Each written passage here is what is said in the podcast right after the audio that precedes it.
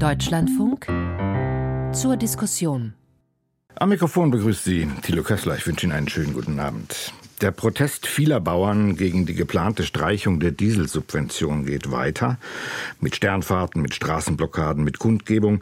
Der Protest geht weiter, obwohl die Bundesregierung Kompromisse gemacht hat. So soll die Steuerbefreiung für landwirtschaftliche Fahrzeuge bestehen bleiben. Und die Kappung der Dieselsubvention wird nicht sofort vollzogen, sondern über drei Jahre gestreckt. Aber das stieß nicht auf offene Ohren und nicht auf die erhoffte Reaktion. Der Deutsche Bauernverband besteht weiter auf der kompletten Rücknahme aller Kürzungen. Die Fronten scheinen verhärtet zu sein. Und vor der geplanten Abschlusskundgebung dieser sogenannten Aktionswoche am nächsten Montag wächst die Sorge vor einer Radikalisierung der Proteste. Tatsächlich versuchen ja rechtsextreme Gruppierungen, sich an die Proteste, Proteste der Landwirte zu hängen und sie politisch für sich auszuschlachten. Das ist das Thema unserer Diskussion an diesem Mittwochabend. Protest oder Machtprobe, die Demonstration der Landwirte. Wir wollen in dieser Runde versuchen, Landwirtschaft und Politik, Bauernverband und Agrarwissenschaft miteinander ins Gespräch zu bringen.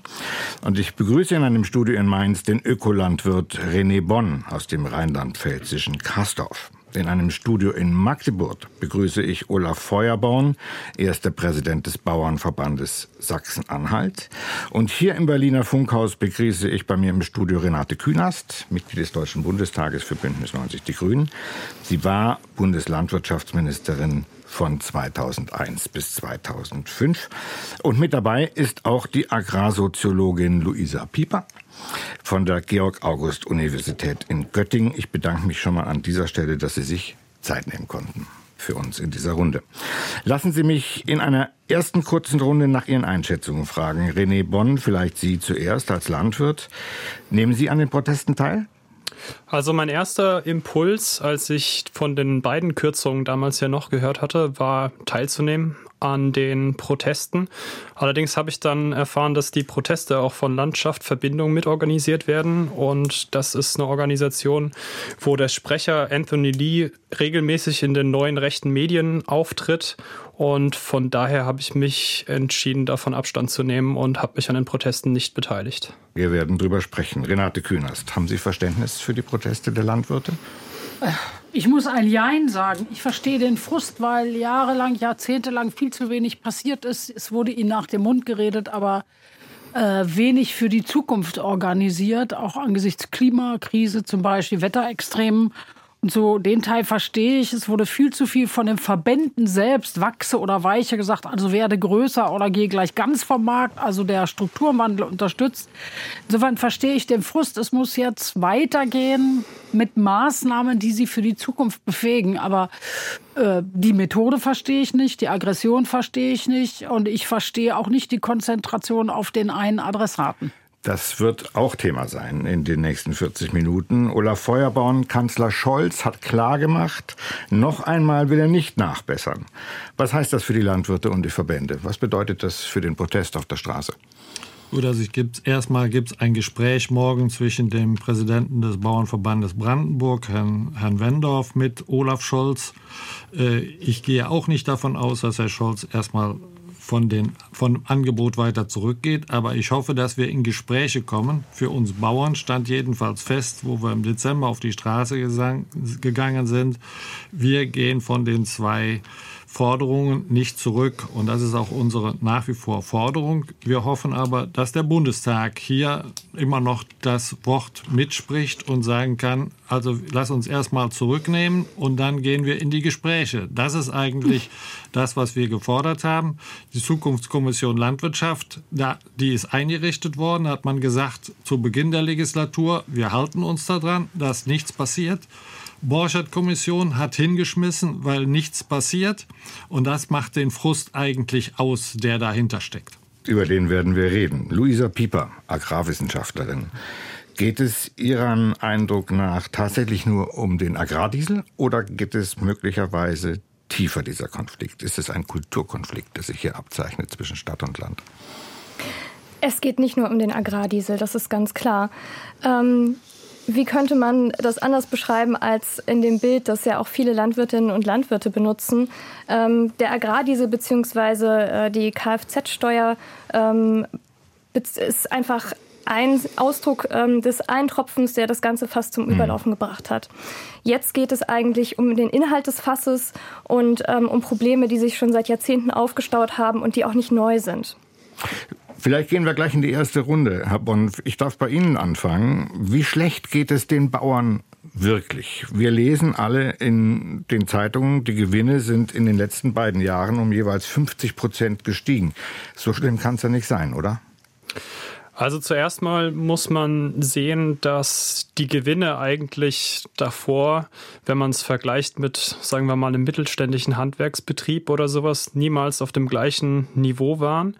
Und dann zu den beiden Wirtschaftsjahren muss man halt auch sagen, die, wir haben von der Inflation eigentlich zum großen Teil profitiert als Landwirtschaft und wir haben auch zumindest unter den Ackerbaubetrieben in den beiden Jahren relativ gute Ernten gehabt. Das sieht aber zum Beispiel dieses Jahr jetzt schon wieder anders aus. Wir hatten Starkregen im Sommer und es hat sehr viel Qualitätsverluste und auch Ernteverluste gegeben. Und als landwirtschaftlicher Betrieb muss ich natürlich in einem guten Jahr dann eben Rücklagen bilden für so ein mhm. Jahr wie das letzte. Und um jetzt einfach mal auf die Situation von den Betrieben einzugehen, also wenn man sich vor Augen führt, dass jeden Tag zehn Betriebe aufhören, das ist nicht der Fall, weil es uns wirtschaftlich so gut gehen würde. Das sind über 3000 Betriebe im Jahr, die die Türen zumachen. Also es geht uns definitiv wirtschaftlich nicht gut, gerade mhm. den kleinen und mittleren Familienbetrieben. Über welche Beträge reden wir eigentlich, Herr Feuerborn? Ähm, wie schlägt sich das nieder, wenn der Agrardiesel nicht mehr subventioniert wird? Also sagen wir, bringen wir es mal auf den Punkt. Wenn wir einen hm. äh, 300 Hektar Betrieb, das bei uns ein durchschnittlicher Betrieb, äh, den Agrardiesel nicht mehr subventioniert kriegt, dann sind das für ihn irgendwo zwischen 6.000 und 8.000 Euro im Jahr. Da kann man jetzt sagen, das ist ja nicht die Summe, die euch da verloren geht. Das müsst ihr ausgleichen können. Aber wir dürfen nicht vergessen, wir haben eine neue Agrarreform, die seit dem 15. Mai 23 gilt. Und wir haben ein Versäumnis, dass wir in der Bundesregierung die Ökoregeln so unattraktiv gestaltet haben, dass landwirtschaftliche Betriebe 100 Euro pro Hektar an Fördermitteln, die sie aus Brüssel kriegen könnten, einfach nicht beantragen, weil es die Maßnahmen, die da angeboten werden, so uninteressant sind, dass diese Mittel zusätzlich fehlen. Und dann ist, kommt der Diesel da noch oben drauf. Und wenn die Kfz-Steuer noch draufgekommen wäre, das nochmal ein Punkt mehr gewesen. Frau Kühners, wenn zwei bis vier Prozent der Gewinne durch die fehlenden Subventionen für den Agrardiesel wegfallen, ist das dann tatsächlich existenzgefährdend, wie immer wieder jetzt in dieser Debatte gesagt wird? Zwei bis vier Prozent gucken wir es uns genauer an. Ich glaube, dass der, die Zukunft der Landwirtschaft nicht am Agrardiesel entschieden wird, sondern an einer Vielzahl anderer hm. äh, Dinge. Zum Beispiel Mangel an Transparenz, wie Tiere gehalten werden, Mangel an Transparenz, äh, ob etwas regional ist zum Beispiel.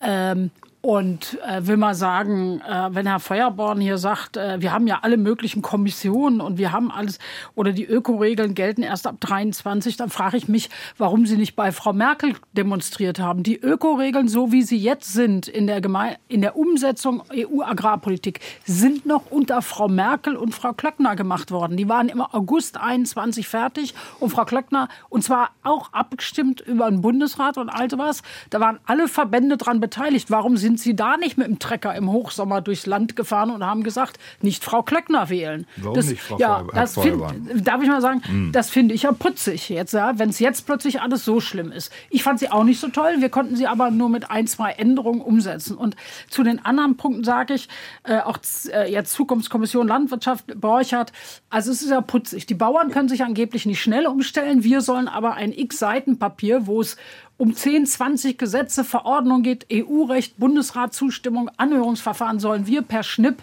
mal eben machen. Sorry. Ein Bericht in der Kommission schreibt sich am Ende einfacher aus, als, als aus jedem einzelnen Punkt tatsächlich Gesetze und Verordnungen zu machen in den ganzen Verfahren. Und ich füge hinzu, ich würde mir wünschen, dass auch die Funktionäre der Landwirtschaft überhaupt zu diesen Dingen stehen. Bei und, und dass sie mal sich erinnern, wie die überhaupt zustande kamen. Als Landschaftsverbindung, also auch sehr, Herr, Herr Bonn ist ja gerade darauf eingegangen, wie die sich so politisch sortieren, so Richtung neue Rechte, wo sie auch veröffentlichen. Als die dem Bauernverband das Wasser abgegraben haben, 18, 19, ja, hat Frau Merkel mal alle eingeladen und dann war die Idee, wir machen eine Zukunftskommission Landwirtschaft. Sehenden Auges, dass die kurz vor Eröffnung der Wahllokale fertig wird und deshalb die alte Regierung davon gar nichts umsetzen muss. Dann haben die Leute einen guten Kompromiss gemacht. Aber diese Kompromisse sind natürlich auch mit vielen Vorschlägen. Alles freiwillig, keine Ordnungspolitik, äh, keine festen Regeln für die Bauern, aber viel Geld. Da sitzt eine Menge guter Sachen drin. Vieles davon haben wir längst angefangen. Wir haben auch mehr als bei der Borchardt-Kommission jetzt schon bei Tierhaltungskennzeichnung auf den Weg gebracht. Ich würde an irgendeiner Stelle, einschließlich Energie, wo sie gute Einnahmen haben und wir jetzt bis hin zu Agri-PV was für die Bauern ermöglicht haben. Ich würde einmal, ein einziges Mal ein Danke, Sie haben was erreicht hören wollen. Und Wenden Sie sich an Ihre eigenen Funktionäre, dann wäre schon viel geholfen. Herr Feuerborn, warum sind Sie nicht protestieren gegangen, als Angela Merkel noch Kanzlerin war? Ist das, ähm, sind Sie gewissermaßen politisch vorbelastet, frag ich mal. Nein, also man muss ja, also Frau Kühners, bei allem, was recht ist. Es ist ja so, dass wir immer der Bauernverband versucht hat, politisch Einfluss zu nehmen und hat auch dort die ganze Zeit, wenn es um die Agrarreform geht, immer versucht, Stellung zu beziehen und hat auch gute Vorschläge gemacht, die alle nicht berücksichtigt worden sind. Sie können recht haben, wenn Sie sagen, warum seid ihr nicht auf die Straße gegangen? Aber wir haben immer wieder versucht, das Gespräch zu suchen. Aber irgendwann ist jetzt, wo man auch sieht, dass die äh, Dinge, die wir angesprochen haben, nicht gehört werden und nicht umgesetzt werden, äh, dann ist irgendwann das Fass zum Überlaufen gekommen. Das war, war jetzt im Dezember der Fall. Kann man denn sagen? Ich muss, ja. ich muss auch noch sagen, wir haben damals, Sie erinnern sich, das war zu Ihrer Zeit, haben wir mal über Biodiesel gesprochen. Den haben wir damals gepusht. Da wurden Ölmühlen gefördert, die wurden ja. aufgebaut und dann haben wir sie wieder kaputt gemacht, weil die Mineralölindustrie auf einmal mit dem Geldschein gewunken hat. Wir haben eine Industrie kaputt gemacht. Wir wären heute vielleicht bei den alternativen Energieantrieben wären wir schon wesentlich weiter gewesen. Da gebe ich Ihnen ausdrücklich recht. Mein Traum damals war auch, dass wir wirklich mit Biodiesel was anfangen können, äh, äh, tatsächlich auch für regionale landwirtschaftliche Verkehre. Und daraus ist geworden, dass sich die Lobby äh, durchgesetzt hat der großen Konzerne, die mit der Beimischung am Ende Palmölplantagen gemacht haben, also noch mehr mit dem Hintern eingerissen haben, als wir eigentlich alle positiv wollten. Mhm. Ähm, Frau Pieper, ist denn Ihr Eindruck insgesamt, ähm, dass die Stimmung unter den Landwirten in der Landwirtschaft schlechter ist, als die Lage tatsächlich ist? Was meinen Sie mit der Lage? Als die wirtschaftliche Situation ist. Also ich finde es in der Debatte äh, im Moment schwierig, ähm, allgemein von den Landwirten und Landwirtinnen zu sprechen und ähm, von der Lage und ähm, auch von der wirtschaftlichen Lage auf den einzelnen Betrieben, weil die Besonderheit dieser Proteste einfach darin liegt, dass es sich eben nicht nur um Landschaftsverbindung handelt oder nicht nur um äh, Angehörige des Bauernverbands, sondern dass sich ähm, über ganz viele landwirtschaftliche Grenzen sozusagen hinweg äh, Menschen mobilisiert haben. Das sind Angehörige auch von der Arbeitsgemeinschaft Bäuerliche Landwirtschaft. Das sind ähm, kleine Betriebe, große Betriebe, mittlere Betriebe, alte und junge Menschen. Und ähm, das zeigt, dass es hier einfach ein, ein gewisses Mobilisierungspotenzial gibt. Es, es geht auf auch, der einen Seite, auf, auf der, anderen Seite, Seite auch Fraktionierung. Ne? Natürlich, natürlich. Aber dieses Momentum, das kommt ähm, von allen Seiten aus der Landwirtschaft und das ist was ganz Besonderes und das ist auch ein großer Unterschied zwischen den Bauernprotesten 2019 2020. Und was mir jetzt gerade so ein bisschen fehlte, ist so die Fokussierung auf die Emotionen und ähm, darauf, ähm, woher vielleicht diese, diese gefühlte Ungerechtigkeit ähm, oder vielleicht auch tatsächliche Ungerechtigkeit kommt, die die Menschen auf die Straße führt, die so viele mobilisiert. Nein, ich möchte kurz da, da eingehen. Äh, das ist jetzt nicht die Ungerechtigkeit, sondern was uns auf die Palme bringt. Und das ist, ich muss sagen, hier in Sachsen-Anhalt äh, habe ich das erlebt, dass wir eine breite Masse des Mittelstands hier mit haben. Wir haben Handwerker, wir haben Industrieunternehmen, wir haben also alle, die uns hier Spediteure, die uns alle unterstützen, weil wir ganz einfach gesagt haben, das, was da uns bürokratisch in den letzten Jahren aufgedrückt worden, das hat ein Maß angenommen, das wir nicht mehr beherrschen können, wo wir einfach nicht mehr wettbewerbsfähig mitarbeiten können. Wenn ich mir morgens überlegen muss, ich muss jetzt erstmal einen Schreibtisch überlegen, wenn ich gleich meine Mistgabel in die Hand nehme, darf ich die noch links rum oder rechts rum bewegen?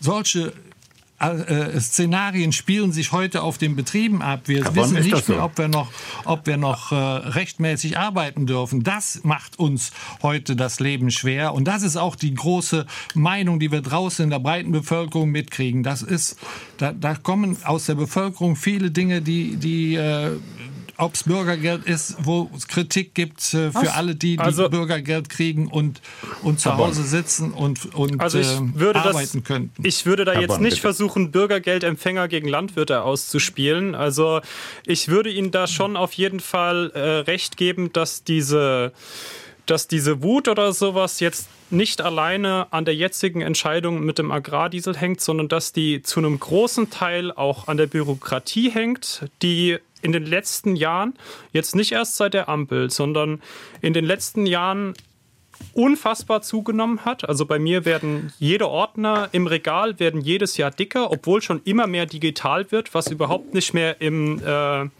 im Schreibtisch, auf dem Schreibtisch steht. Was hat sich denn verändert? Der Herr Feuerborn hat gesagt, Sie müssten sich morgens überlegen, ob Sie die äh, Mistgabel links oder rechts wenden.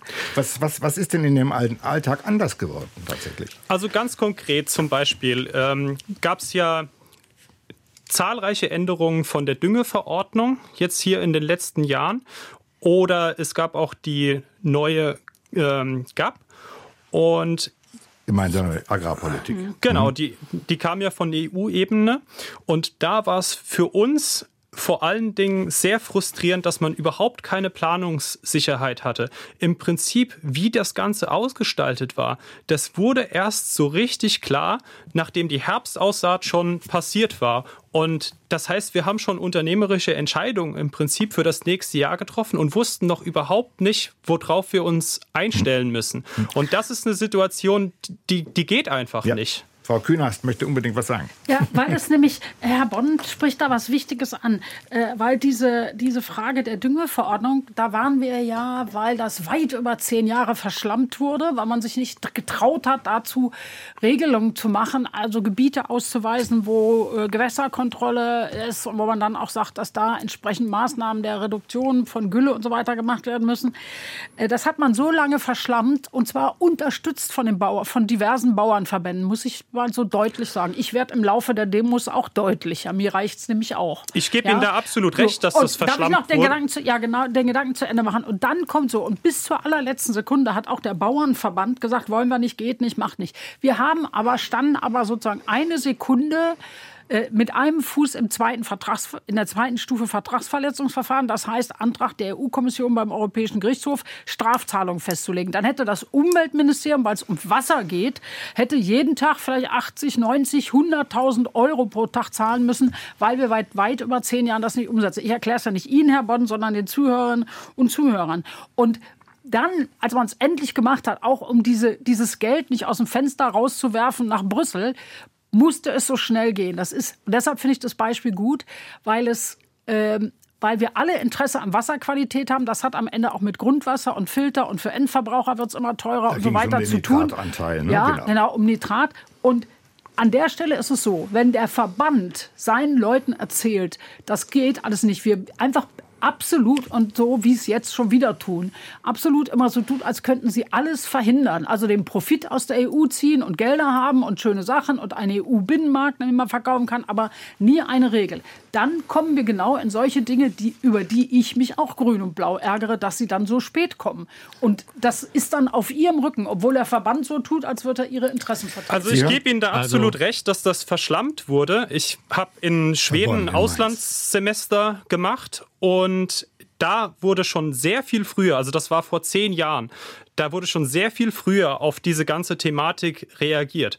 Aber das muss man ganz klar sagen, auch wenn das jetzt verschlampt wurde, kann man da nicht so, ja, quasi stümperhaft ähm, das dann umsetzen. Also konkret bei meinem Betrieb sah es so aus, dass bei der ersten Ausweisung der roten Gebiete ähm, Flächen rot und grün ausgewiesen wurden. Bei der zweiten Ausweisung der roten Gebiete ein Jahr später sich das wirklich für jede einzelne Fläche umgedreht hat. Und Rotes bei der dritten, Gebiet ist gefährdetes Gebiet, nicht genau. gefährdetes Gebiet, okay.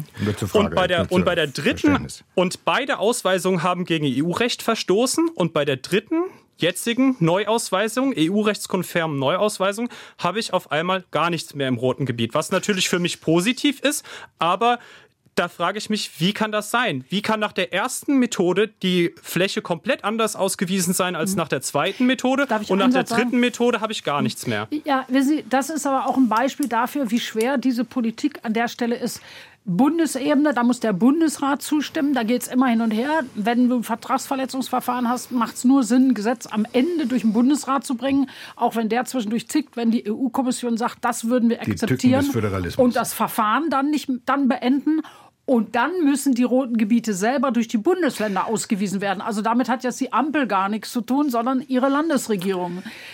Ja, Sie aber es gibt Politik. schon einen Unterschied. Es gibt aber einen Unterschied, wenn Sie jetzt zum Beispiel, ich gebe Ihnen ja recht, Frau Kühners, dass da manche Dinge verschlampt worden sind. Aber wenn wir jetzt über so eine Düngeverordnung reden, gucken Sie mal in die, in die mitteldeutschen Trockengebiete. Da werden wir immer im Nitrat 50 Milligramm äh, ppm Nitrat haben, ob wir da düngen oder gar nicht. Wir sind in den letzten 30 Jahren so effektiv in unserer Bewirtschaftungsform geworden, auch in der Düngung, dass es überhaupt gar nicht sein kann, dass wir im roten Gebiet sind oder weil wir es überdüngen, ja. sondern weil Reden wir wesentlich besser geworden sind. Sie Na, hören den Deutschlandfunk. Ich muss eine kleine Zäsur machen. Sie hören den Deutschlandfunk. Die Sendung zur Diskussion. Sehr lebhaft heute Abend, sehr erfreulich. Protest oder Machtprobe, die Demonstration der Landwirte ist unser Thema. Es diskutieren René Bonn, er ist Biolandwirt aus Rheinland-Pfalz, Olaf Feuerborn, Präsident des Bauernverbandes Sachsen-Anhalt, Renate Kühnast, Mitglied des Deutschen Bundestages bei Bündnis 90 Die Grünen und Luisa Pieper, Agrarsoziologin an der Georg-August-Universität Göttingen. Ich habe zwei Dinge verstanden bis hierher. Erstens, die Landwirte sind tatsächlich ziemlich sauer. Und zweitens, bei diesem Thema muss man aufpassen, dass man nicht vom Hüchsen auf Stöckchen kommt äh, und sich im Detail verliert. Ich möchte den Blick ein bisschen lenken auf die Proteste, die es gibt und auf die ja, Gefahr, die immer wieder beschworen oder gesehen wird, ähm, dass sich die ganze Szenerie radikalisiert. Ich möchte Frau Pieper fragen, als wissenschaftliche Beobachterin, haben Sie das Gefühl, dass sich die Fronten hier verhärten? Ja, das Gefühl habe ich. Ähm, und ich muss auch sagen, wir waren ja gerade schon bei den Bauernprotesten 2019, 2020 und der Düngeverordnung. Und schon damals haben sich Radikalisierungstendenzen gezeigt. Und ähm, auch schon damals hat äh, die Landwirtschaftsministerin Frau Klöckner ähm, auch dazu Stellung bezogen. Stichwort Landvolkbewegung, ähm, die Symbolik mit äh, Pflug und Schwert. Und wir haben ja gerade schon gehört, ähm, was für eine emotionale Debatte das ist und ähm, dass es um teilweise um Existenzen geht und ähm, um ja Ungerechtigkeit auf der einen Seite, aber Herr Feuerborn, Sie haben mich da leider nicht aussprechen lassen. Es geht nicht nur um Ungerechtigkeit, es geht einfach auch um einen gefühlten ähm, sozialen Abstieg oder Ängste und ähm, Wut, die sich da artikulieren. Und die schauen sich meines Erachtens nach schon an, ähm, nicht nur seit den Protesten 2019, 2020, sondern auch schon weit vorher. Ja. Und diese Protestwelle, die damals startete, ist denke ich, auch unter anderem deshalb zum Erliegen gekommen, weil dann die Corona-Pandemie kam. Und nun sind diese ganzen Emotionen natürlich nicht einfach weg, sondern sie sind immer noch da und sie möchten natürlich auch einen Ausdruck haben. Und dieser Groll, der ähm, kann sich natürlich auch empfänglich zeigen für politische Mythenbildung und Umsturzfantasien. Die wir deutlich gehört haben. Und es gab einige, ich spreche jetzt mal von Exzessen. Da ist der Bundeswirtschaftsminister Robert Habeck am Donnerstag vergangener Woche daran gehindert worden, eine, eine Fähre zu verlassen. Da waren 200 Landwirte, die ihn bedrängt haben. Jetzt wird angekündigt, eine Sternfahrt zu Habecks Wahlkreisbüro zu machen, heute oder morgen. Ähm, Herr Feuerborn, haben Sie eigentlich mal das Gefühl gehabt, oh, das könnte uns entgleiten, wir müssen aufpassen? Ja, diese, diese Gefahr ist immer da und da muss man auch, da sage ich auch ganz ehrlich, vorige Woche war ich auch hin und her gerissen, was ist richtig, was ist falsch. Und ich kann Ihnen da sagen, wir haben bei uns im Landesverband schon überlegt, wie gestalten wir diese Woche des Protests. Ich hätte sagen können, wir machen am Montag gar nichts. Aber wir sind hingegangen und haben gesagt, nein, wir wollen am Montag, wir gehen am Montag auf die Straße und werden auch zwei Kundgebungen machen, weil wir ganz einfach äh, nicht das Feld den Demonstranten, die jeden Montagabend demonstrieren, überlassen wollen, sondern wir haben gesagt, wir wollen unsere Protestaktion, die wir angekündigt haben, auch starten am Montag. Wir haben Montagmittag zwei Kundgebungen gemacht. Die sind friedlich verlaufen. Alle haben sich an Recht und Gesetz gehalten. Wie hoch schätzen Sie denn die Gefahr der Vereinnahmung von rechts ein? Herr Bonn hat das angesprochen. Der hat sich ja, deutlich ich, distanziert ich muss davon. Ihnen, muss Ihnen ganz klar sagen, das ist bei uns nicht passiert. Bei allen Aktionen, die wir diese Woche gemacht haben, die sind alle friedlich abgelaufen. Die sind auch mit den Behörden abgesprochen gewesen. Wir halten uns an Recht und Gesetz. Die Dinge, die vorige Woche bei, äh, bei dem Urlaubszurückkehr von Herrn Habeck, die finde ich nicht korrekt. Jeder hat ein Persönlichkeitsrecht und das gehört dazu, das macht man nicht. Also da, da hätte man ein bisschen mehr Taktgefühl haben müssen. Die waren aber auch nicht abgesprochen oder angemeldet, wie auch immer. Da muss jeder mit sich selber klagen. Aber das verurteilen wir ganz klar. Wir haben, Sie, für, für haben Sie, Frau Kühners, das Gefühl, dass sich, ich sag mal, die Verbände, ich spreche jetzt nicht nur vom Bauernverband, die Verbände, wir haben die Fraktionierung angesprochen, deutlicher distanzieren müssen gegenüber den Versuchen, das, diese Bewegung, die Protestbewegung gewissermaßen politisch zu hijacken. Inzwischen hat man sich ja äh, distanziert davon. Äh, in aller Klarheit, dass man das nicht will und dass man wirklich angemeldet und sortiert dahin geht. Das ist für Sie glaubwürdig und akzeptabel. Das ist für mich glaubwürdig und akzeptabel. Jetzt muss ich aber hinzufügen, ich wünsche mir trotzdem ein bisschen mehr, nämlich äh, dass tatsächlich da, wo Demos stattfinden und andere am Rande versuchen, das zu kapern, man auch klar Leute, Ordner vor Ort hat, die sagt, wir ziehen uns jetzt zurück. Das ist bei uns auch passiert, Frau Kühners. Ja, das, ist, das, das ist Schlimme ja ist nur, das Schlimme ist nur, dass es nicht gezeigt und nicht gesendet worden ist. Gut, reden Sie drüber, das tun Sie ja jetzt. Ja, genau aber so. so. Und der, das ist ja gut, glaube ich ja auch. Und ich glaube, dass man das aber weitermachen muss. Mir geht es auch ständig so, dass ich tolle Sachen arbeite und keiner schreibt drüber. Donnerschlag. Aber der, der, äh, der, ich will es gar nicht veralbern, aber auch diese Geschichte, ich glaube, das, das muss man auch wissen. Da müssen, müssen auch die Bauern vor Ort wissen, dass sie sich dann zurückziehen, wenn andere zum Beispiel ein Verfassungsorgan unter Druck setzen. Ja? Und ich sage Ihnen, das haben auch Kolleginnen und Kollegen von mir erlebt. Auch da, wo sie netterweise eingeladen wurden, jetzt in den letzten Tagen auf Veranstaltungen zu sprechen, auch in Absprache mit Bauernverbänden vor Ort, sind sie nicht ohne Kontakt mit der Polizei dahin gegangen. Das haben wir auch jedem geraten. Klär das. Das BKA hat Warnhinweise an uns gegeben, wer bei Telegram-Chats wie bedroht ist und ne, bitte nicht ohne BKA-Personenschutz irgendwo hingeht. Das ist alles nicht trivial. Und das, ich sag mal, so kommt man natürlich am Ende nicht ins Gespräch, mhm. wenn das Ding im wahrsten Sinne des Wortes so hoch geht. Und lassen Sie mich aber einen Punkt noch ansetzen weil ich glaube, dass wir das am Ende noch zu eng geführt haben. Wir sind nicht mehr 18 oder 19, wir sind nicht mehr 2010 oder so. Wir sind 2024, wir leben in einer digitalen Welt mit Telegram-Chat-Gruppen, Facebook-Gruppen und so weiter, wo aufgehetzt wird, gedroht wird, selbst bei, bei X wird geschrieben, ach, der möchte gerne zu Hause einen Besuch, habe ich heute noch gesehen, bei einem Journalisten, der einem Bauern oder wer immer das war, nicht passte. Ja, ach, du möchtest gerne einen Besuch. Leute, so geht das nicht. Wenn wir uns gegenseitig faktisch mit dem Leben bedrohen, wird daraus nie im Leben ein Kompromiss und das bezieht sich allgemein auf die Frage, was machen wir mit den Social-Media-Geschichten, die ein Schweinegeld ja. da verdienen, aber auch damit, dass wir alle miteinander sagen, so reden wir nicht miteinander. Jetzt muss man ja sagen, Frau Pieper, dass ähm, die Landwirte ganz offensichtlich ein sehr, sehr hohes Mobilisierungspotenzial haben und dass und Trecker und und Trecker, das ist ja eine Show der, der, der Monster-Trecker. Ähm, hat das Tradition? Diese, dieser hohe Mobilisierungsgrad? Ähm, ich würde vielleicht auf einen anderen Aspekt als Tradition eingehen ähm, und in die gleiche Richtung schießen wie Frau Künast auch. Ähm, diese ähm, Mobilisierungskraft, die rührt ja auch aus dem Potenzial von sozialen Medien und ähm, der ganz schnellen Kommunikation in Echtzeit. Und natürlich ähm, sind LandwirtInnen stereotyp bekannt dafür, ähm, sehr gute OrganisatorInnen mhm. zu sein und, und MacherInnen. Nichtsdestotrotz äh, spielen diese sozialen Medien eine sehr, sehr große Rolle. Und zwar nicht nur im positiven Sinne, sondern auch im negativen Sinne. Herr Bonn, wie spricht man denn unter Kollegen, unter Landwirtkollegen so miteinander? Haben Sie auch das Gefühl, dass sich die Kultur auch des Umgangs dramatisch verändert hat? Also ich muss jetzt natürlich sagen, dass ich halt hauptsächlich zu Kollegen Kontakt habe, die ich natürlich persönlich kenne und schätze. Man ist halt quasi immer in seiner eigenen Bubble, aber ich kann nur sagen, dass ich von sehr vielen KollegInnen Rückmeldungen, also positive Rückmeldungen bekommen habe auf äh, meine Abgrenzung quasi gegenüber Landschaft Verbindung, die ja, finde ich, auch sehr dafür verantwortlich sind, dass der Ton rauer geworden ist. Ähm, mhm.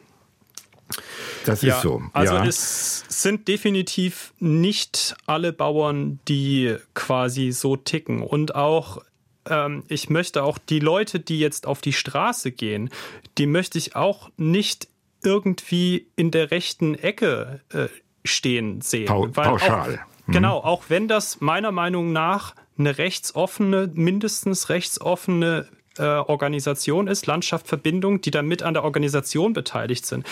Das ist nicht der Grund, weshalb die Leute auf die Straße gehen. Der Grund, weshalb die Leute auf die Straße gehen, die haben wir eben gerade eben schon angesprochen. Das sind Planungsunsicherheiten, Bürokratie, Existenzängste, einfach angestauter Frust aus Jahren. Mhm. Jetzt hat man aber doch also so Parolen gehört wie die Ampel muss weg äh, und so weiter. Man hat das Gefühl, die Grünen, Herr Feuerborn, sind für viele Landwirte ein rotes Tuch. Ist das so? Ja, das ist es richtig. Es fokussiert sich ja auch sehr stark auf Habeck zum Beispiel. Ich ne? würde aber lieber ein grünes Tuch sein. Nein, also es, es, ist ja so, wenn wir in den Dialog kommen und äh, vernünftige Lösungen finden, dann können wir über alles reden. Aber es ist natürlich so, dass äh, grüne Politik sehr auf Umbruch eingestellt ist, wo wir der Auffassung sind, das geht nicht von heute auf morgen, da muss man ein bisschen mehr Zeit rein investieren und dann muss, muss sich das entwickeln. Ich sage jetzt mal, wenn ich, wenn ich äh, von äh, 10 Prozent Ökolandbau auf einmal auf 30 will in fünf Jahren, wie soll denn das funktionieren, ohne dass der Staat das Geld gibt, wenn der Markt es nicht hergibt? Also da, da ist für mich, das, das ist für mich unrealistisch. Da muss ich doch ganz einfach sagen, das muss doch der Markt einfach regeln. Wenn man das stückweise nach wie vor aufbaut, dann kommt man auch vielleicht nachher zum Ziel. Aber dann muss ich auch alle mitnehmen. Aber, aber ich kann es nicht vom Schreibtisch aus entscheiden. Und dann stehen natürlich, und das ist, das ist ja das, was passiert ist, wenn ich 30 Prozent Ökolandbau haben will, dann mache ich denen, die jetzt schon im Ökolandbau erfolgreich unterwegs sind, denen mache ich auch noch den Markt kaputt, weil ich politisch unterstützt mit Subventionen versuche, mehr Ökolandbau entsprechend auf den Weg zu bringen, die Produkte nach vorne, das Angebot zu vergrößern. Dadurch sinkt der Preis. Damit mache ich einen, einen Betriebszweig kaputt, der eigentlich für sich eine Nische hat, hm. entdeckt hat und die sich langsam weiterentwickelt. Lassen Sie mich ein Wort verlieren über die Formen des Protestes. Es ist gerade schon die, diese Motorshow der schweren Trecker und Traktoren angesprochen worden. Das ist ja, wirkt wie eine subventionierte Demonstration des Wohlstands. Das passt irgendwie nicht zu der zu der Aussage, uns geht es wirtschaftlich schlecht. Ist das auch eine Machtdemonstration gegenüber Berlin, Frau Künast? Ja, auch eine Machtkonzentration, aber ich glaube ja, dass das nicht ganz so funktioniert, weil viele äh, ja hingucken und denken, wie teuer ist dieser Trecker und wie hat er den finanziert, ja? Bei mir kommt als nächstes die Frage, oh weia, wie sehr haben sich dann auch Höfe verschuldet, ja, bei genau. vielen Dingen und geht das jeweils in die richtige Richtung, also eine, die Zukunft hat. Und jetzt will ich mal sagen, äh, deshalb habe ich so sparschisch gesagt, ich will kein rotes, sondern grünes Tuch sein. Äh, ich glaube, dass manchmal vor lauter Freude dran, jetzt einen Hauptfeind der Republik gefunden zu haben oder sich zu stilisieren, nämlich die Grünen, äh, vergessen wird, vergessen Sie auch einfach mal die Grünen und gucken wir uns doch mal an, was sind die Probleme der Landwirtschaft. Meine These ist, dass die Landwirtschaft nicht steht oder fällt oder die Betriebe am Thema Diesel, sondern an der Frage, dass wirklich Dinge auf Zukunft ausgerichtet werden. Wie Richtig. ist der Fleischkonsum, der sich verändert? Haben wir zu viel auf Export gesetzt bei Fleisch, weil China und anderes gar nicht mehr nehmen oder Indien die Milch nicht nimmt oder so? Sollten wir uns mehr, ein bisschen mehr auf Europa konzentrieren in der Produktion und im Verkauf? Wie unterstützen wir, wie schaffen wir Transparenz, damit am Markt transparent ist, wer seine Tiere besser hält? ja, und dann im Wettbewerb auch ist. Deshalb haben wir ja mehr als die Borchardt-Kommission jetzt angefangen zu sagen, mhm. verpflichtende Haltungskennzeichnung. Die Frage, die ganzen Plant-Based-Geschichten, die laufen jetzt, ja. Da sagen uns viele Unternehmen, wir suchen, würden gerne mitten aus Europa, aus Deutschland Linsen, gelbe Erbsen und so weiter kriegen. Wie befähigen wir bei uns und finden die richtigen Sorten und schulen, um Kichererbsen, äh, Erbs, gelbe Erbsen und so weiter anzubauen, die auch nachgefragt wird, weil in den Regalen der Läden isst immer mehr davon. Selbst die Lebensmittelindustrie, selbst große wie Nestle stellen um. Auf die Dinge, Klima, also Finanzierung und Subventionierung umzustellen, damit die öffentliche Leistung, die im Übrigen auch für den Betrieb gut ist, Agroforst, Fruchtfolgen gegen Bodenerosion, Wassermanagement, dies alles zu bezahlen. Das möchte ich gerne miteinander Stich, diskutieren. Stichwort, Stichwort, Zukunftsbefähigung oder Zukunftsorientierung.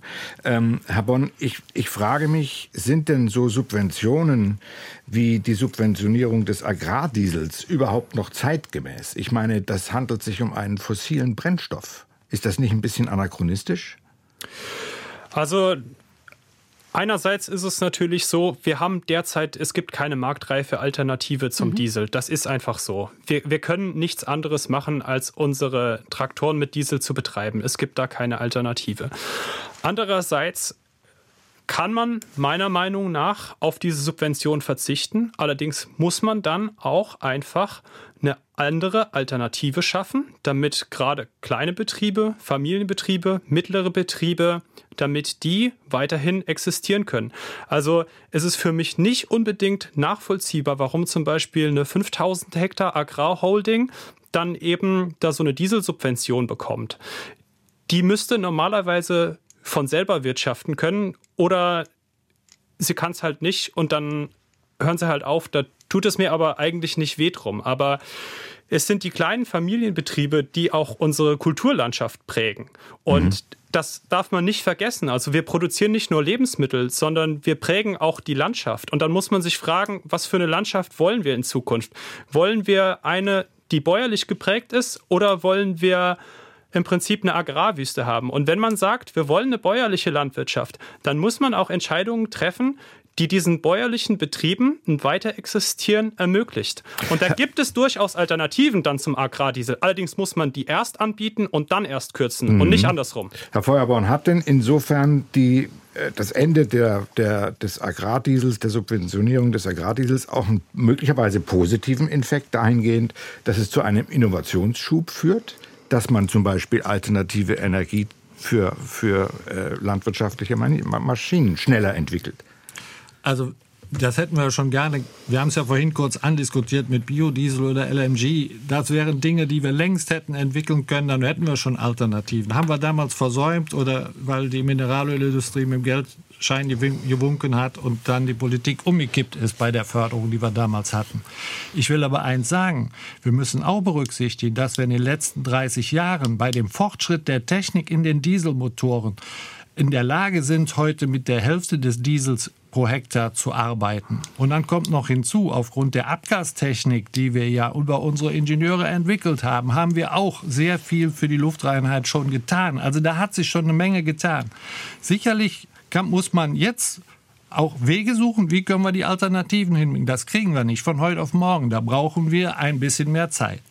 Wenn wir jetzt die, die Dieselsubventionen wegnehmen, die sicherlich nicht äh, unbedingt einkommensrelevant unbedingt jetzt sein werden. Aber äh, das ist ein Punkt, wo ein Versprechen war für eine, für eine Steuerbegünstigung, die da weggenommen wird. Und da sollte man erstmal hm. vorsichtig sein und sagen, lass uns die Alternativen nachdenken und dann gehen wir einen Schritt weiter. Frau Kühners, dieser Berufsstand ist hochprivilegiert, hochsubventioniert, 1,3 Prozent aller Beschäftigten in Deutschland, das sind die Landwirte, erwirtschaften 0,7 Prozent des Bruttosozialproduktes. Sie bekommen aber ein Drittel des EU-Haushaltes. Ist das in der Öffentlichkeit noch vermittelbar? Gibt es Überlegungen, wie könnte es gelingen, aus diesem Subventionskreislauf herauszukommen, aus dieser, aus dieser Bewirtschaftung mit Steuergeldern? Wir werden aus dieser Steuergeldgeschichte äh, nicht rauskommen. Und ich will da auch gar nicht rauskommen. Ich will das Geld nur anders ausgeben, will ich ganz klar sagen. Weil eins geht ja nicht, dass wir einen europäischen Binnenmarkt haben, wo wir innerhalb dessen Konkurrenzen haben, weil in Tschechien die Arbeitskraft billiger ist äh, und auch in Spanien zum Beispiel. Ja. Äh, hast, hast du da schon Wettbewerb? Wir wollen aber, dass hier Leute von den Löhnen leben können, auch die Arbeiterinnen ja. und Arbeiter.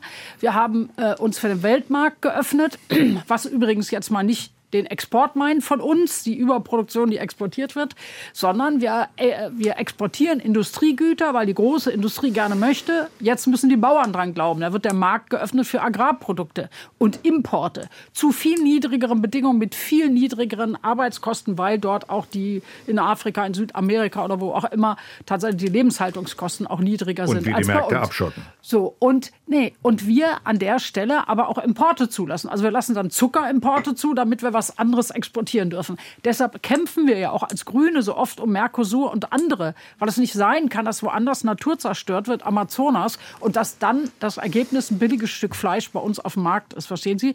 So und das muss man ja auch alles mit bedenken, wenn man an Landwirtschaft denkt. Dann wollen wir, wissen wir, dass die Landwirtschaft jetzt zwar ihre Klimaziele hält, sie wird aber selber an Klimaverschärfung leiden massiv und wir wissen, dass sie Chancen hat, noch mehr CO2 zu speichern, bis hin zum Wald. Das möchten wir bezahlen.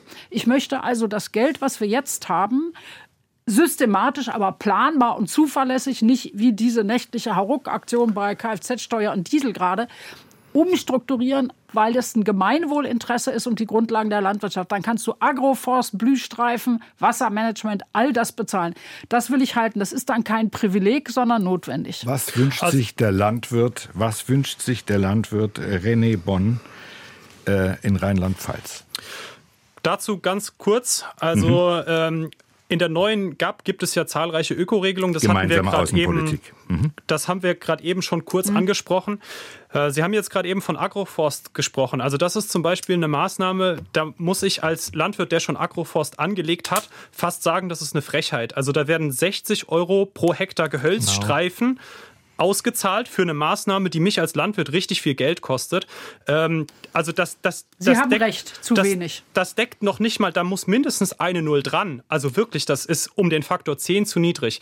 Jetzt mal ein anderes Beispiel, ein Positivbeispiel aus der neuen GAP wäre für mich zum Beispiel das äh, Programm mit den vier Kennarten im Grünland. Das ja. belohnt extensives Grünland. Das ist ergebnisorientiert. Das gibt keine Bewirtschaftungsauflagen. Es heißt einfach, wenn in meinem Grünland aus einer Liste von Arten, die eben charakteristisch sind für extensives Grünland, was einen super hohen Biotopwert hat, zum Beispiel fast alle unsere Schmetterlinge sind darauf angewiesen.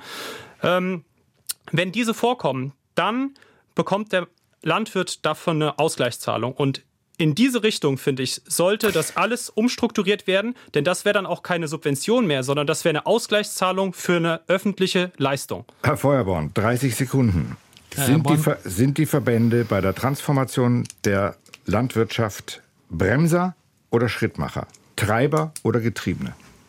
Nein, wir wollen der Schrittmacher sein, gemeinsam mit der Politik. Also ich glaube, Herr Bonn hat es gerade gesagt, da sind viele Kennarten, wo wir, wo wir gemeinsam nach vorne den Schritt wagen können und auch erfolgreich sein können. Und er hat es eben noch mal gesagt, wir reden über Ausgleichszahlungen. Wir reden immer nur von Subventionen. Ja. Aber die Landwirtschaft war seit jeher auf Ausgleichszahlungen angewiesen und die müssen wir nur, nur so strukturieren, dass wir das nicht mehr als Subvention kriegen, sondern dass wir das tatsächlich als Honorierung kriegen für bestimmte Bereiche. Man muss Frau Pieper, nur einen ebenfalls 30 Sekunden.